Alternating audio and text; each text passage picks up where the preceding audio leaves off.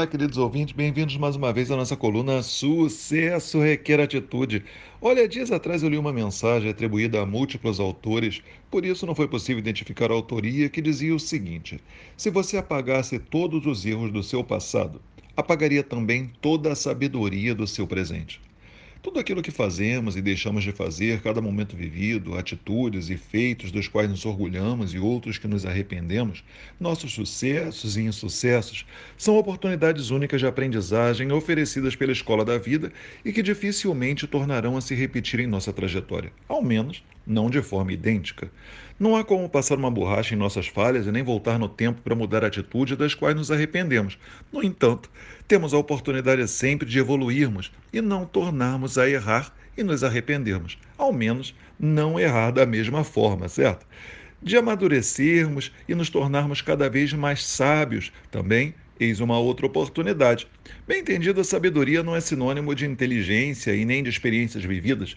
Mais do que adquirir conhecimento, aplicá-lo e vivenciar situações, é preciso aprender com cada momento vivido, evoluir de forma única, levando em conta tudo aquilo que nos torna únicos, como nossa caminhada, nossas limitações momentâneas e diferenciais.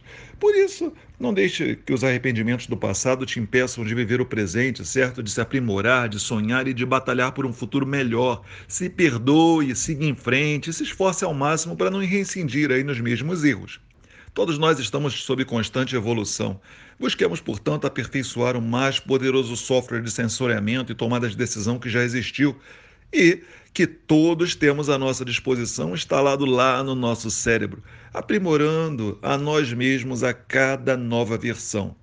E essa versão ela é automaticamente lançada e instalada em nossa mente a cada lição verdadeiramente aprendida na escola da vida, a cada experiência bem vivida com fé, retidão e conforme os desígnios de Deus, e, evidentemente, o crivo constante da nossa consciência. Enfim, a vida é feita de movimento, certo? Portanto, parar no tempo não é uma opção. A cada dia novas provas se apresentam, trazendo consigo desafios e oportunidades. Que sejamos capazes de viver o presente sem amarras e de evoluir, planejando e lutando por um futuro cada vez melhor de forma mais sábia e, evidentemente, sem medo de errar, mais vigilantes, conectados a Deus e atentos a cada lição aprendida na escola da vida. Enfim, por hoje é só. E se quiser saber mais, acessa lá www.fabiotoledonaweb.com.br ou me segue lá nas mídias sociais.